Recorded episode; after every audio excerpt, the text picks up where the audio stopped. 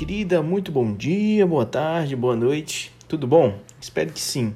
Eu tenho um, para compartilhar com você uma palavra da parte do Senhor. Meu nome é Charles, sou um dos pastores da Igreja Anglicana Comunhão e diariamente nós temos um devocional que compartilhamos a palavra às 10 horas da manhã, ao vivo no Instagram, mas também liberamos um resumo, um podcast através de um áudio e também nas plataformas digitais, Spotify, Google Podcasts e outros mais. Mas tudo isso para abençoar a sua vida. E hoje nós lemos Atos dos Apóstolos no capítulo 19 e o texto é bem interessante, pois vai falar da experiência de Paulo na cidade de Éfeso. E ele diz várias coisas aqui, ele fala sobre como Paulo ele chegou lá e como ele começou a pregar sobre batismo e tudo mais. E ele encontrou algumas pessoas lá que não eram batizados no Espírito Santo. É bem interessante isso, vale a pena compartilhar com você. Diz assim no texto: é, E então que batismo vocês receberam? Estou no verso 3. E perguntou Paulo. E alguns, e alguns responderam dizendo o batismo de João. E disse Paulo: O batismo de João foi um batismo de arrependimento. Ele dizia ao povo que cresce naquele que viria depois dele, isto é, em Jesus. E ouvindo isso, eles foram batizados em nome do Senhor Jesus. E quando Paulo lhes impôs as mãos, veio sobre eles o Espírito Santo. Começaram a falar em outras línguas e a profetizar.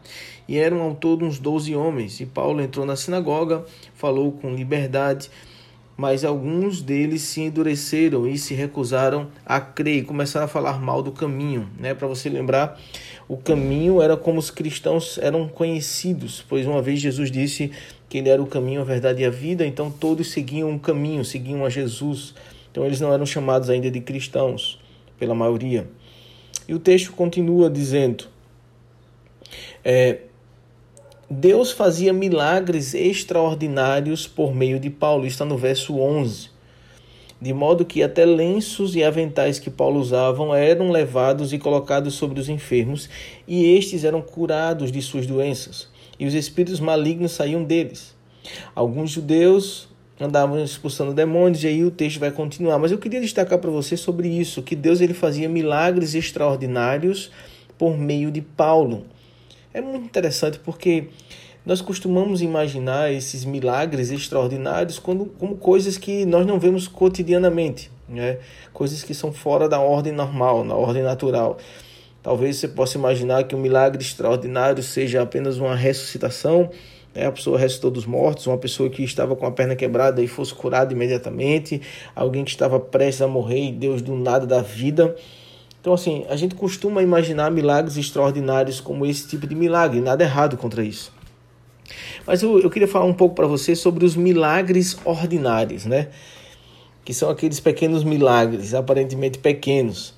E, e a gente costuma diferenciar como os milagres extraordinários como maiores do que os milagres ordinários. Mas eu, eu não vejo bem por aí, eu vejo que os milagres ordinários muitos deles já são extraordinários e nós não damos esse, esse devido valor. Por exemplo, quando eu vejo um, um jovem, um, um garoto que mora numa comunidade carente, que simplesmente não tem referência de pai, não tem referência, é, sabe, de paternidade, de cuidado, de zelo, não tem estrutura, não tem estrutura emocional, nem tem investimento educacional para sobreviver ali naquele meio, quando ele do nada ele decide se aproximar de uma igreja, quando ele decide mudar sua vida, não ser como seus amigos, que talvez um ou outro seja é, um assaltante ou que mexa com o tráfico de drogas, ou como uma garota que tem no exemplo a prostituição das amigas, ela simplesmente decide ser uma mulher pura e se, se preservar para um marido. Isso para mim é um grande milagre. Que talvez para você seja só um milagre ordinário, pois não teve uma não teve uma aparição miraculosa, ou não teve algo que deslumbrasse os olhos. Mas eu, eu, eu aprendo cada dia mais que esses pequenos milagres, eles são de fato extraordinários. Quando um jovem decide não usar mais drogas, quando um jovem decide perdoar o pai por ter agredido ele ou por ter abusado ele sexualmente, para mim isso é um milagre extraordinário.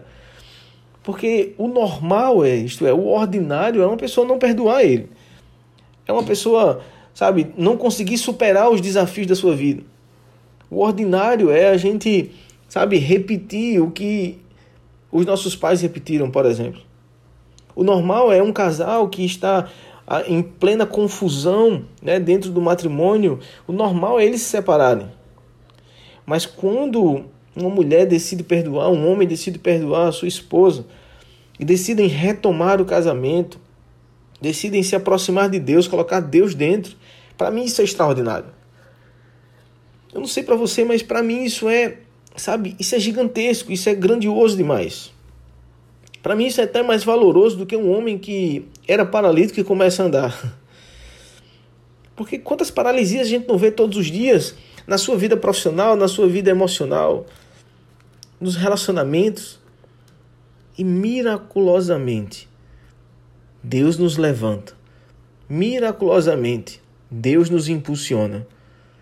Miraculosamente, Deus não permite que o mal pior venha sobre a nossa casa. Para mim, isso são milagres extraordinários.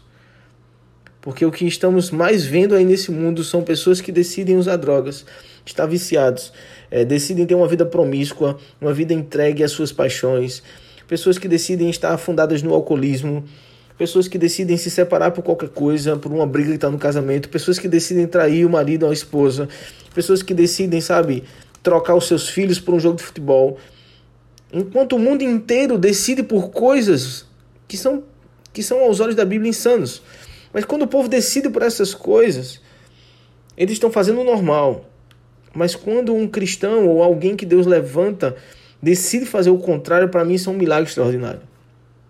Eu não sei quais os milagres que você tem enfrentado, quais os milagres que você talvez tenha vivido. Sabe, a força que Deus está lhe dando de perseverar, de continuar, para mim isso é um milagre extraordinário. Sabe, quando você cuida do seu filho e o ama, dedica tempo, leva ele para a igreja, sabe, discipula de fato seu filho, para mim você está promovendo um milagre. Assim como o apóstolo Paulo promovia milagres, você está promovendo milagres na sua família. Quando você decide não ser um pai como qualquer outro, mas um pai conforme a Bíblia, que ensina seus filhos no caminho do Senhor.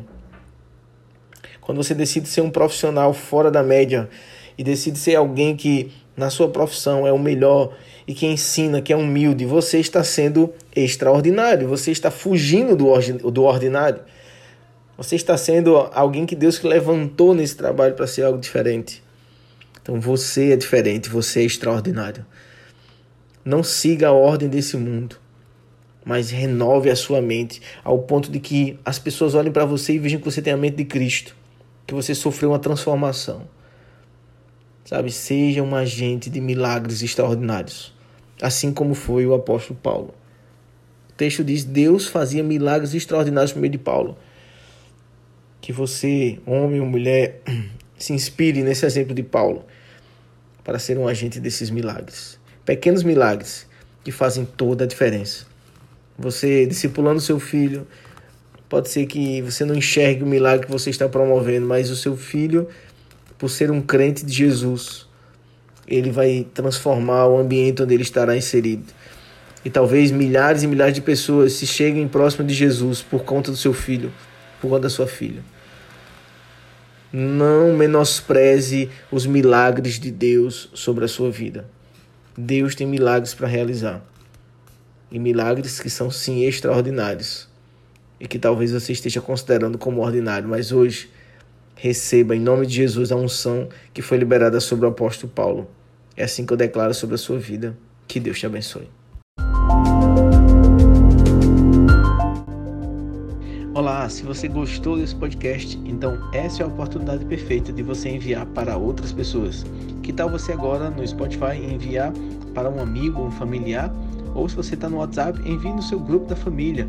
Não deixe de abençoar essas pessoas com a poderosa palavra de Deus. Amanhã tem mais espero ver você. Deus abençoe.